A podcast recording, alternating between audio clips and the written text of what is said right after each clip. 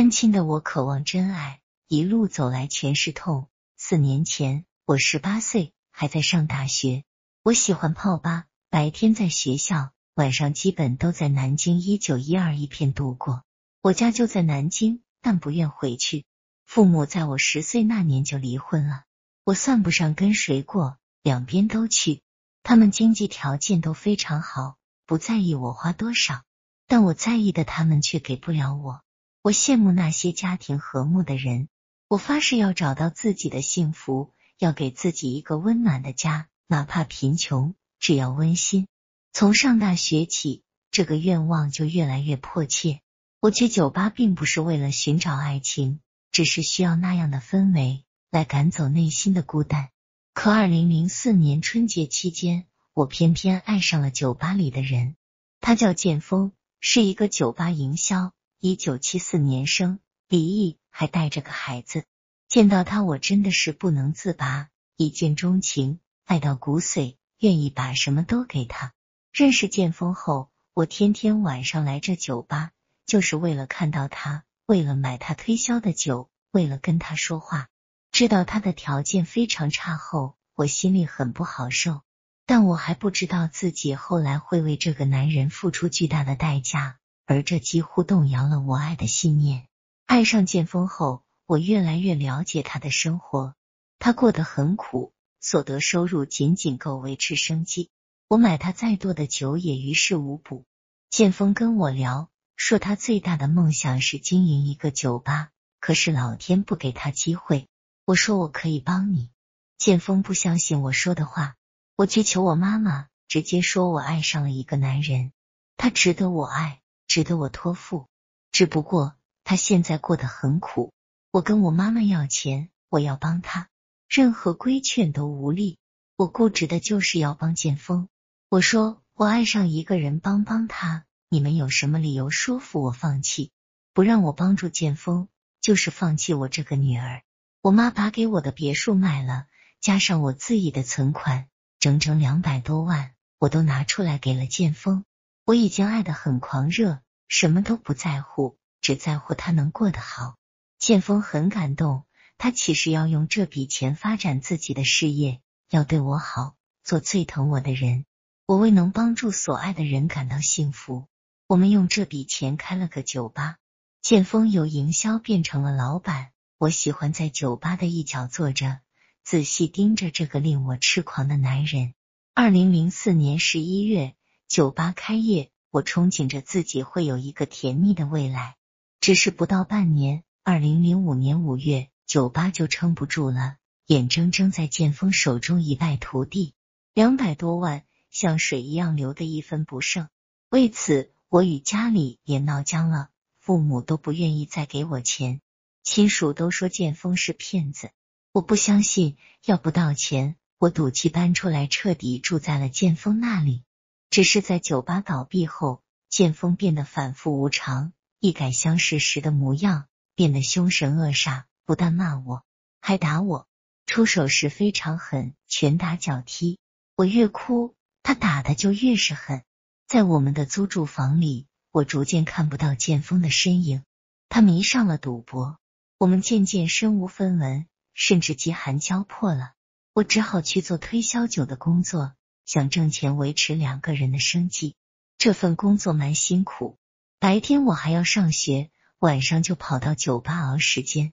可是我挣的钱远不够建峰的赌资，他变本加厉的打我，不知道前世欠他什么了。我内心很苦涩，满脸阴霾。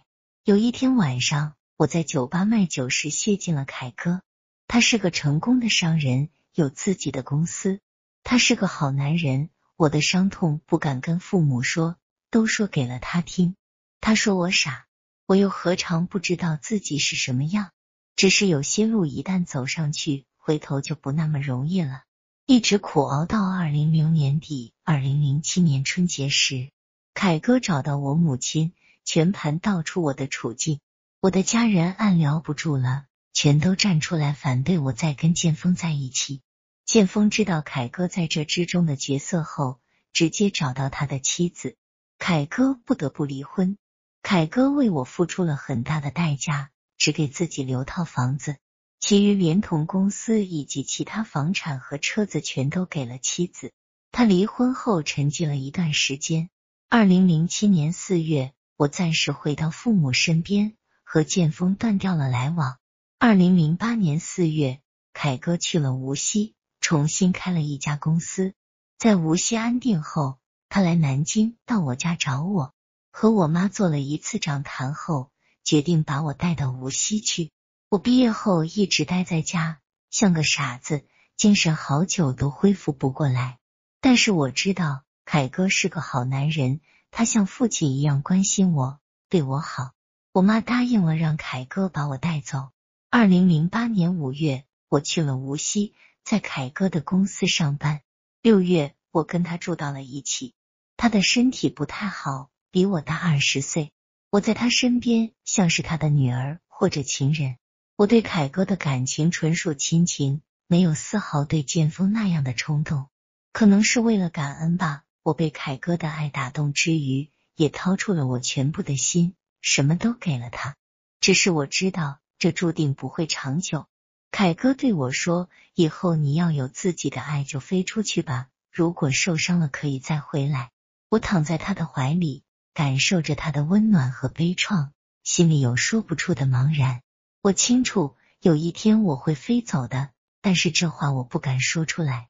凯哥在努力给我一个家，给我温情与关怀。这个男人非常懂我，他能实现我的梦想，给我一个安全温暖的港湾。我很多次努力尝试着去爱他，但自始至终找不到恋爱的感觉。不只是代沟，二十岁的悬殊可以被温柔融化，可我还是觉得这不是我所想要的生活。没有爱，只有被爱。二零零九年三月起。我经常往返于无锡和南京，凯哥压根就不知道我在给自己征婚。我想找个人结婚，我真的太渴望有一份爱，有一个家了。凯哥给我的不是，这与他的好无关。我欠这个男人太多，就是嫁给他也弥补不了。何况我们年龄相差太大，根本不适合。如果我不爱他，只因为报恩，嫁比不嫁更让我无法接受。二零零九年四月，我在网上认识了博源，也是八零后，比我大六岁。我们什么都能说到一块去。凯哥不知道我已经在做离开的准备了，我一直不忍心，一点马脚都不敢露。最后一段在他身边的日子，我竭尽所能地照顾他。五月，我辞掉在徐公司的工作，回到了南京。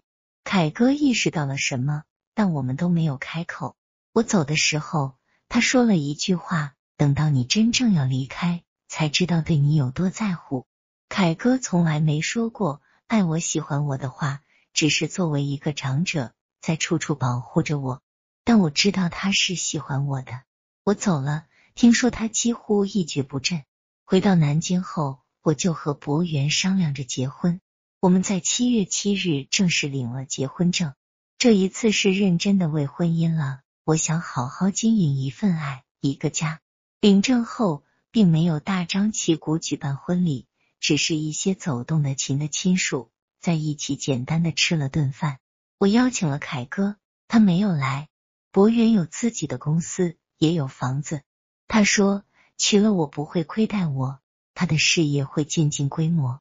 我父母多了个心眼，悄悄去调查了博源的公司和房产。发现竟然都是假的，这个消息让我忍不住心酸。父母于是对博源施加压力，博源不得不承认了事实，说是跟我结婚可以借用我的家庭帮助他的事业。